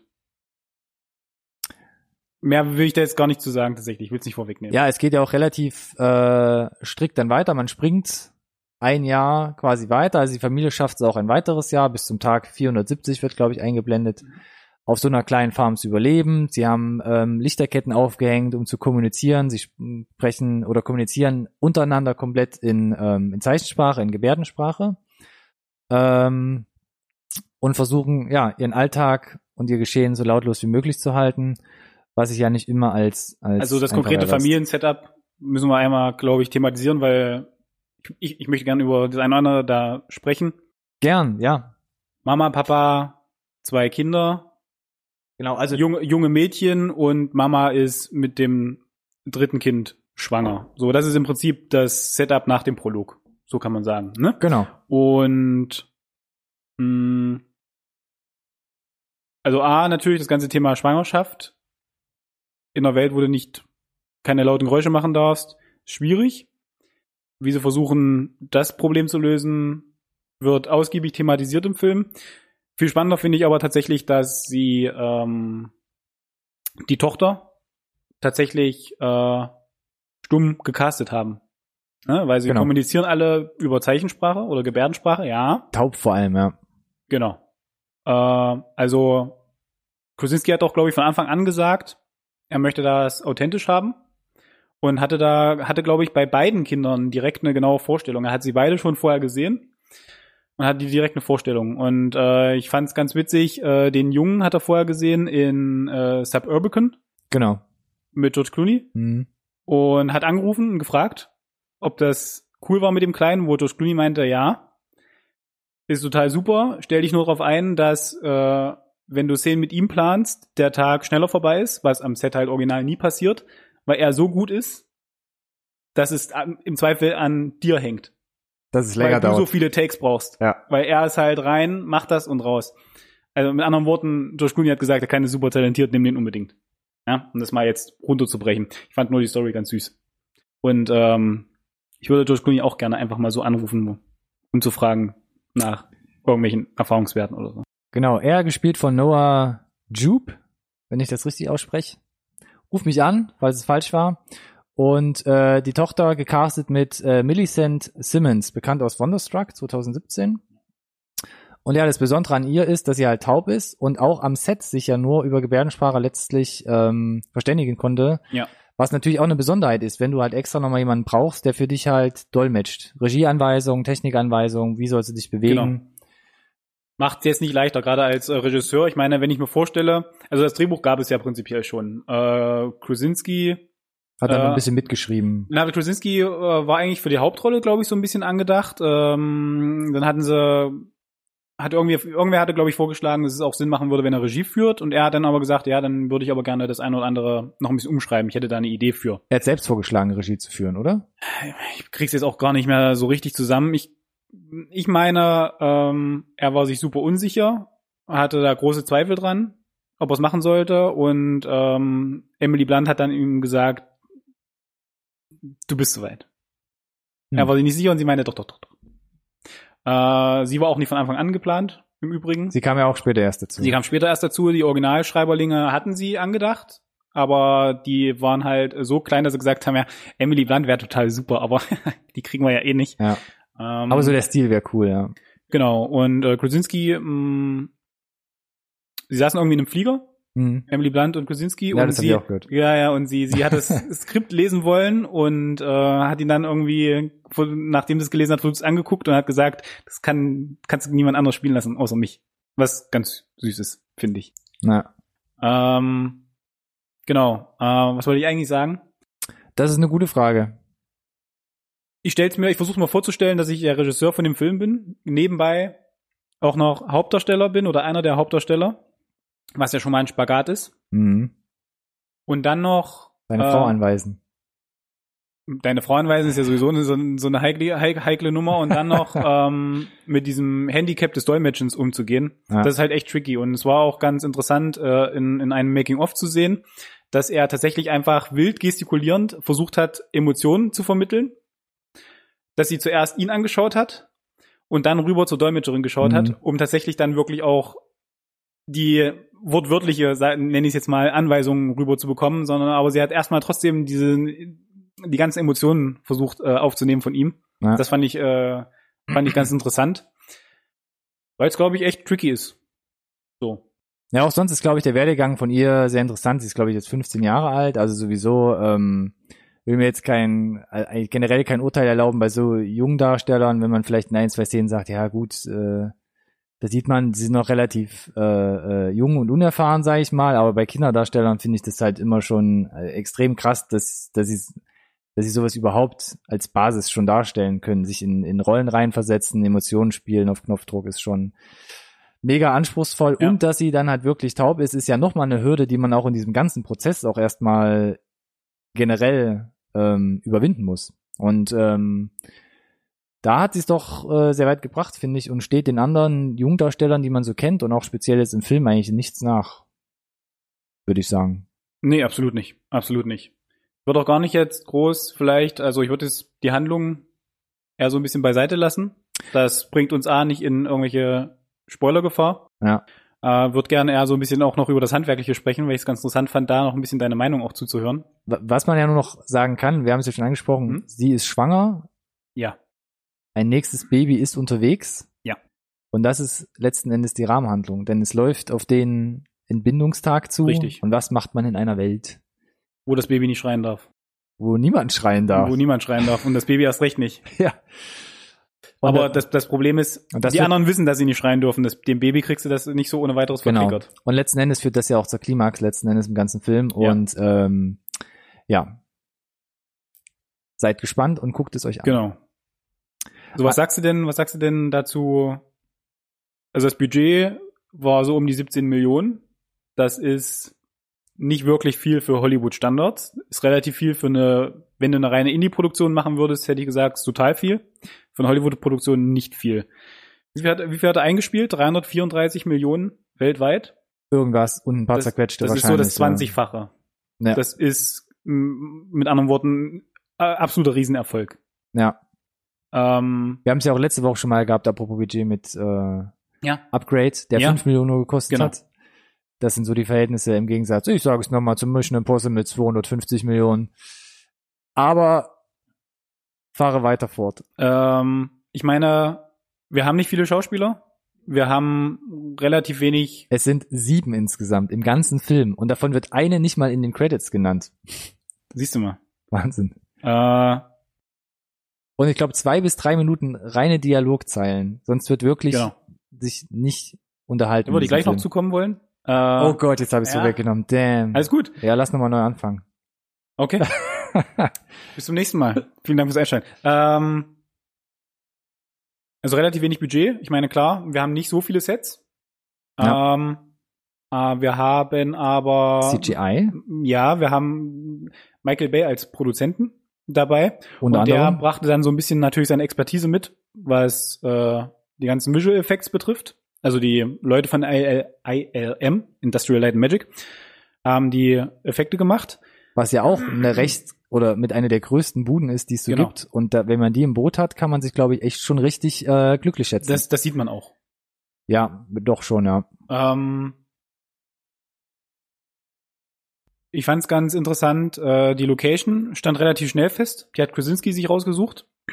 äh, besteht im Prinzip aus zwei großen Gebäuden, die miteinander verbunden sind. Das ist eine Farm, eine, eine, eine Maisfarm. unbewohnte Farm, die sie extra für die Filmarbeiten jetzt, glaube ich, sogar Genau. nochmal hergerichtet haben. Das wollte ich nämlich erzählen, äh, ob du das wusstest. Das fand ich nämlich total abgefahren. Da steht ein riesiges Silo, das wurde extra gebaut, weil es ist eigentlich gar keine Farm. Und sie mussten, Das Silo haben sie sie das- gebaut? ja, Ah, Okay, das wusste ich nicht. ja, das fand ich total, total krass. Und der Mais wurde für den Film angepflanzt. Und die mussten Das damit vor der. Pre-Pro beginnen, weil es ansonsten vom Timing nicht gepasst hätte.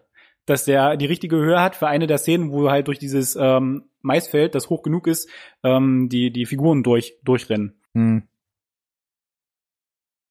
Fand ich, das ist ein krasses Commitment, hätte ich jetzt, also, ja, man hätte ja auch einfach irgendwas nehmen können, was diesen Status schon hat. Aber So, es sieht auch, Maisfeld. äh, aber es passt wie die Faust aufs Auge letzten Endes vom, ja, ist vom alles, Setting. alles super cool gemacht. Da ja. finde ich wieder ganz witzig, ähm, dass es echterweise Leute gab, wo ich so ein bisschen durch das Netz ähm, geschwommen bin, die dann meinen so, boah, dieses Maisfeld, also wie das gepflanzt ist, das geht nur maschinell so. Wo ich dachte so, oh mein Gott, ich war von der Immersion eigentlich so. So, wenn das euer Problem ist, dann ähm, werdet doch äh, Landwirte. Und warum baut man denn so viel Mais an, wenn das Silo noch halb voll ist? Ich glaube, da hat sich irgendwann einfach keiner mehr Gedanken gemacht, als die Killer-Aliens auf der Erde gekommen sind. Ja. das kann natürlich, das kann natürlich sein, ja. Aber das sind halt so Fragen, wo ich halt sage, ja, es gibt noch ein, zwei andere Sachen im Film, die sind jetzt logisch, da kann man jetzt drüber stolpern, ja. Ich sag Ga- nur, ganz, ganz, ganz ehrlich, wir haben das, wir haben eingeleitet mit Aliens landen auf der Erde. ja, Weiß nicht, wenn dich das abstreckt, lass halt weg. Punkt eins. Aber ich sag nur zum Beispiel die Nagelszene. Das war ein bisschen cheesy, Ja, aber ähm, konnte man um machen. den, ganz ehrlich, um den Spannungsbogen zu haben, ja, klar. du, du, du bis passiert, was passiert, sitzt du permanent da und denkst dir, oder, ne, oder nicht. Ja, So, ist- und von daher hat es irgendwie funktioniert. Genau, es, es tut die ganze Zeit halt schon Ja. weh. Solange man es halt sieht oder man, man, man es halt kommen sieht. Also Bis sie es lassen so halt auch zeitig sehen, das ist ja genau. Naja. Ja, ich fand, fand, fand, es war ein ganz netter Gag eigentlich. Ja. Äh, Film Gag handwerklich jetzt. sogar. Ja, naja, weiß schon. Mm, Du hast es ja jetzt gesagt, nur zwei bis drei Minuten insgesamt Dialog. Wirklich Ja. so. Das heißt, du hast relativ viel Stille. Und äh, was mir im Kino halt total aufgefallen ist, ist, dass es etliche Szenen gibt, wo sie das auch komplett durchziehen. Also natürlich hast du äh, einen besonderen Fokus dann auf Atmo Mhm. im Film, die äh, dann total in den Vordergrund rückt. Wenn, wenn du Soundtrack hast, dann muss der auch passen. Marco Beltrami hat den, glaube ich, äh, komponiert, ne? Äh, genau, habe ich extra nachgeguckt, weil es gab ein, zwei Sachen, da war dann irgendwie so ein äh, Piano, Klavier zu hören, da dachte Ja. ich so, das holt mich jetzt gerade ein bisschen so raus. Ich hätte jetzt eher so wirklich nur so so Score, so Atmo Ja. Ein bisschen gemocht, aber ansonsten hat er doch über über die weite Strecken ähm, ziemlich coole einen ziemlich coolen ähm, Mittelpunkt gefunden. Ähm, und er ist auch schon ewig dabei. Ich habe es extra nochmal rausgesucht. Ähm, er hat ähm, für viele Horrorfilme die Sachen gemacht, also Scream zum Beispiel 1996 und diverse Fortsetzungen. Äh, Snowpiercer als letztes, 2013, auch mit Chris Evans Und ein toller Film. und ein toller Film. Und auch äh, für Logan vor äh, letztes Jahr auch die Musik gemacht, genau. Und macht hier auch eine, eine sehr gute Arbeit auf jeden Fall. Genau. Aber wie gesagt, dieses ganze, das ist ja nur der eine Teil des Sounddesigns. Du hast halt auch Szenen im Film, wo, wo du gar nichts hörst. Gerade wenn sie in, in die Perspektive der Tochter switchen, Ja. wo alles komplett ähm, runtergedreht wird. Und das ist eine ungewohnte Situation, wenn du wirklich auch im Kino sitzt. Weil ein Kino ist nicht still. Du, wenn da Men noch andere Gäste da sind, dann ähm, Oder du guckst äh, Star Wars 8, eine der letzten Szenen. Ja, also ne, ein Kinosaal hat halt ruhig, ruhig hat ein Grundrauschen ein gewisses, ne? Und das, das mh, kommt dann hoch. Und ich fand es halt, also schon in dem Moment muss ich dachten, wow, das ist mutig. Das in einem Hollywood-Film zu machen, dass du quasi im Worst Case den Nachbarsaal hören kannst. Ich habe ähm, formulier ich's mal so. Und, ich habe den Film ja auch extra jetzt nochmal vorher angeguckt und ähm, ich fand selbst unglaublich störend, als ich mir ein Stück Schokolade abgebrochen habe. Ja. Da dachte ich so, oh, Ja, also Türen, jetzt- Türen und Fenster zu, ne? Ja, Türen und Fenster Ja. zu. Also es ist halt wirklich, aber das ist halt auch das Coole. Und ich dachte ja, wo ich den Trailer gesehen habe, gehen sie so weit und lassen auch die Musik raus. Machen sie halt wirklich nur so einen ganz leisen, säuselnden Score, den du fast nicht wahrnimmst. Nee, sie machen dann doch ein paar instrumentale Sachen damit rein. Völlig okay, aber da hätte ich gesagt, ähm, gehen sie so weit oder nicht? In dem Zusammenhang äh, auch ganz interessant. Also natürlich äh, hast du Foley-Arbeit, also dass Geräusche nachträglich im Studio irgendwie noch hinzugefügt werden, um das ein bisschen besser zu akzentuieren. Gerade bei ähm, den Klassikern ne, mit äh, Schritte nachträglich einfügen, den kennt mittlerweile glaube ich jeder. Holzknarzen, irgendwas, Genau. klar. Äh, und es war auch ganz witzig, weil Krasinski das selber gesagt hat, dass er meinte, pff, wenn du da irgendwie 20 Leute am Set hast da und äh, es in dem Film leise sein soll, das machen wir eh alles im Post, so nach dem Motto. Hm. Und dann hieß, nee, nee, nee, nee, also was wir hier in-Camera hinkriegen, sollten wir auch in-Camera machen, das ist schon gut so. Ja. Und ich glaube, das, das tatsächlich dann runterzubrechen, ist auch für, für die Crew am, am Set dann eine absolute Umstellung, ne? Also du kannst halt nicht, ich meine, da fahren, du, du hast irgendwelche Kräne, die bedient werden müssen, irgendwie, vielleicht hast du Gleise, also Schienen gelegt für irgendwelche Dollyfahrten. Genau. Das macht ja irgendwie alles Krach. Ja. Und Leute, die miteinander reden im, im Background, was vielleicht bei einer normalen Produktion alles gar nicht so das Thema wäre, die müssen halt einen Schnabel halten, ne? Und äh, also ist halt einiges anders gewesen, glaube ich, als bei so einer herkömmlichen äh, Produktion. Ja, weiß nicht, du hast ja immer am Filmset, ne, dass sobald die, die Klappe geht oder Action gerufen wird, dass halt wirklich alle mucksmäuschen still sind, aber ich kann mir vorstellen, dass man da, gerade weil man ja auch extrem viel in Innenräumen gedreht hat, dass man da noch Gerade wenn du auch vielleicht die, die, die, äh, ähm, leiser sein die müsstest. Originaltöne auch abgreifen möchtest noch. Ja, genau. Ne? Also und das äh, haben sie unglaublich gut gemacht. Also auch da das Sounddesign dieser ähm, natürlichen äh, Umgebung. und nicht nur nicht nur die Atmo, sondern ja auch äh, ich meine, die spielen da irgendwie Monopoly mit äh, Irgendwelchen Papieren. Und, genau und und Stoff Stofffiguren, Genau. weil die die echten auf dem auf der Pappe zu zu laute Geräusche machen würden und ähm, ja, wir können das ja trotzdem irgendwie alles hören und ich weiß nicht, was davon jetzt wirklich original ist und was Foley ist, aber das fand ich äh, Fand ich sehr beeindruckend. Also, ähm, weil da ist der Fokus drauf und deswegen muss das auch on point sein, wenn du sonst keine großen Geräusche hast. Ja. Und das haben sie gut gemacht, finde ich. Genau. Ansonsten, was gibt's zu sagen? Ähm, ich fand sehr interessant, dass halt Krasinski, wie gesagt, gleichzeitig auch die Regie gemacht hat. Ähm, Dass sie es vor allem reingepresst haben, weil äh, zum Zeitpunkt äh, war er, meine ich, gerade fertig mit dem Abdrehen von ähm, der Amazon-Serie, äh, jetzt habe ich gerade den Hänger, Jack Ryan. Jack Ryan, genau. Das, das wusste ich sie- nicht. Haben Sie gerade angefangen oder waren Sie ich, gerade? wenn ich, wenn, also wenn ich, wenn ich das Making of richtig verstanden habe, seht's mir nach, äh, bin ich der Meinung, war er gerade fertig mit Abdrehen und Emily Blunt war gerade fertig mit Abdrehen von Mary Poppins. Oh, genau. Äh, weil der Kram verschwindet ja dann gerne mal für mindestens ein Jahr oder länger in Postproduktion. Von daher Mhm. hätte ich gesagt, können sie sich das matchen. Vielleicht waren sie auch beide kurz davor. Nagelt mich jetzt da nicht drauf fest. Aber sie haben es halt irgendwie noch untergebracht gegenüber von relativ großen für die Karriere von beiden prestigeträchtigen äh, Produktionen, weil sie, glaube ich, dran geglaubt haben, weil viele andere auch dran geglaubt haben. Und das Ergebnis fand ich äh, äußerst ansprechend, was mich dazu führt, dass wir aufgeschrieben haben. Ich habe ja gesagt, das 20-fache vom, vom Budget wurde eingespielt, dass wieder natürlich irgendjemand den Hals nicht voll kriegt. Unabhängig davon, wie dieser Film jetzt ausgeht. Ich habe dich, ich hab dich glaube ich, äh, in Folge 1 das gleiche zu Upgrade auch gefragt. ja, richtig. Brauchst du noch einen, noch einen zweiten Teil? Lass mich kurz überlegen. Auch hier bleibe ich bei einem Nein. Dann sind wir uns hier einig. Also das Ende, ohne es verraten zu wollen,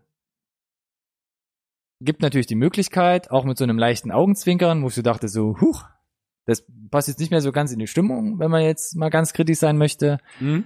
Aber für mich ist der Drops gelutscht. Klar Mhm. kann man sich, also sicherlich kann man sich da überall immer einen zweiten Teil noch ähm, aus den Fingern saugen, aber hier wüsste ich jetzt ehrlich gesagt gar nicht, was man erzählen möchte. Aber Du müsstest, also ja, du müsstest den, den ganzen Scope aufziehen. Du müsstest mehr auf das Universum eingehen, das glaube ich. Und das ja. würde aber den, den Fokus komplett verschieben von, ich denke auch. von dieser äh, intimen Familiengeschichte, die sie Mhm. versuchen zu erzählen, wo es um, um wo die Familie und die Familienwerte und wie man miteinander klarkommt äh, unter schwierigen Bedingungen. Ich meine, das kann man ja ein bisschen diese ganze Welt mit den Aliens ist ja nur der Kicker für das, was sie halt so ein bisschen rüberbringen wollen. Und äh, es funktioniert, glaube ich. Und so wie es endet, müsstest du, glaube ich, den Fokus dann ein bisschen verändern. Ja, Weg von diesem, von dieser Familiengeschichte.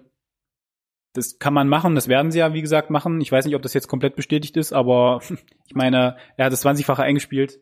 naja, Hollywood ist Hollywood am Ende des Tages. Paramount hat gesagt, äh, ich glaube, 15. Mai 2020 oder 2019. Gut, wenn sie ein Nee, Datum Quatsch, haben, 2020. dann ist ja die Messe eh gelesen. Ja, also das klingt schon nach einem starken Commitment. Ähm, Ich will da jetzt auch gar nicht vorneweg unken. Da kann man bestimmt auch einen guten Film draus machen. Ist jetzt die Frage, ob man den dann A Quiet Place 2 nennen muss oder wie auch immer sie ihn nennen werden, weil das klingt ja schon jetzt, wo ich es gerade laut ausspreche, total komisch. ja. Ähm, für das deutsche Release findet sich bestimmt ein äh, wesentlich angemessenerer Titel, um den Bogen zu spannen zum Anfang. ja, Äh, genau. Aber so wie in der äh, ersten Folge sprechen wir, glaube ich, beide die Empfehlung aus, wenn ihr noch nicht gesehen habt, den euch unbedingt anzuschauen, weil er ein bisschen mal anders ist. Aber Definitiv, alles, ja. was anders ist, ist gut. Gefühlt. Ob man das so pauschal sagen kann, klar, kann man drüber streiten. Nö, aber wir, hier, wir, nö, wir sagen das. ja, Das ist ja unsere Meinung. Und wenn ihr eine andere habt, dann äh, kommentiert unbedingt. Äh, würde mich äh, sehr interessieren, was so für Kritikpunkte gibt für Leute, die ihn vielleicht jetzt nicht so gut fanden. ja, Äh, ich habe Ja. nämlich keine Lust, mich in irgendwelche schlechten Amazon-Bewertungen reinzulesen. Also kommentiert gerne, lieber. nee, hier funktioniert's, finde ich auch super gut. Das Konzept geht auf. Ähm, ich musste auch echt nochmal nachdenken, John Krasinski, also ja, man kennt ihn aus ein paar Sachen, aber ich musste echt nochmal nachforschen. Jack Ryan ist jetzt auf Amazon released worden. Gut, in den USA ist er halt ein Ding durch The Office. Durch das Cast von The Office. Genau, genau. Er hat bei Ja. The Office mit an- an der Seite von Steve Carell gespielt. Ähm, die Serie, es gab, gab auch einen ähm, deutschen Ableger mehr oder weniger durch Stromberg, äh, wo er ein paar Charakterdesigns quasi so eins zu eins kopiert hat. Ansonsten muss ich echt überlegen, er, ähm, er hat bei Jarhead damals mitgespielt. Mhm. von Sam Mendes 2005. Sam Mendes hat dann direkt mit ihm Away We Go gedreht, mit ähm, Maria Rudolph auch in der Hauptrolle. Den ich nicht gesehen habe. War auch Sam Mendes bedingt. Man kennt ihn vielleicht von American Beauty oder den letzten James Bond Film. Ein ganz kleines Indie-Movie, hat sehr viel Spaß gemacht. Ähm, und war dann in ein paar Romcoms zu sehen, zum Beispiel It's Complicated, über den ich mich massiv geärgert habe, als mich eine Freundin gezwungen hat, den im Kino zu schauen. Furchtbarer Film. Den guckt ihr jetzt bitte nicht. Im die anderen, Kino. ja, im Kino sogar. Die anderen könnt ihr bitte alle auf eure Liste setzen. Aloha, wo ich nie wusste, was es sein soll, mit Emma Stone und auch Bradley Cooper. Und äh, 13 Hours, wo wahrscheinlich ein bisschen auch das mit Michael Bay Ich zustande glaube, da ist er ist. geworden mit Michael Bay, ja, glaube ich auch. Ansonsten Emily Blunt ähm, gucke ich jetzt mittlerweile immer wieder gerne, wenn irgendwas kommt. Ich Oh ja. weiß nicht, ob ich mir Mary Poppins geben muss, weil der Trailer. Wir haben ihn letzte Woche, äh, das letzte Mal und jetzt auch dieses Mal nicht mit reingenommen. Ich, boah, das, äh, puh. Ich weiß nicht, ob ich das 90 oder 120 Minuten aushalte. Ja. Ähm, ansonsten habe ich da auch nochmal nachgeguckt, wo sie überall eigentlich drin war. Ähm, Sunsh Sunshine Cleaning Die Vita liest sich gut.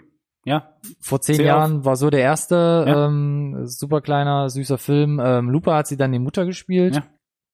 Die Mutter. Ryan Johnson. Mhm. Und dann vor vier Jahren Edge of Tomorrow. Mein Gott, ja. Der war Ähm, Ja. Was eigentlich auch äh, ein Film der Woche, glaube ich, äh, fast möglich. schon wert Äh, wäre. was du ja gar nicht erwähnst, ist Adjustment Bureau mit Matt Damon zusammen, den ich auch ähm, ziemlich gut fand. okay. Und ja, Sicario. Sicario, Sicario 1, ja. Genau. Von Der- 2015. Denis Villeneuve, ja. Mhm. Mhm. Mhm. Also da Ähm, hatte er ein gutes Händchen für, für Drehbücher, glaube ich, ja. ja, sie hat auf jeden Fall raus. Und zusammen in einem Film toll harmoniert. Ja. Ich war skeptisch und äh, mich hat er überzeugt. Vielleicht ist das ja bei euch auch so. Schreibt's auf jeden Fall in die Kommentare, wenn es euch so geht oder auch nicht. Nutzt wie immer alle anderen Social Media Kanäle. Genau. Facebook, Twitter, Instagram. Ansonsten würde ich sagen, Haben wir den Bogen schon wieder ein bisschen überspannt? genau. deswegen- ähm, wenn ihr schon wieder vergessen habt, so sieht die Blu-ray aus. Äh, guckt in euren Video-on-Demand-Plattformen, ob ihr den irgendwo kriegt oder fragt einen guten Freund, ob er den schon im Regal stehen hat. Schaut ihn auf jeden Fall an. Ansonsten würde ich sagen, wir haben unser Zeitlimit. Ach, ich spreche gar nicht über das Zeitlimit. Wir haben eine gute zweite Folge, glaube ich, abgeliefert und damit möchte ich mich eigentlich auch fast schon verabschieden. Genau. Dann würde ich nur noch anschließen, äh, vielen Dank fürs Zuhören oder, oder fürs Zuschauen oder für beides. Und äh, ich danke dir und wir hören uns für äh, Folge 3 demnächst. Danke dir auch für alles. Bis demnächst. Macht's gut.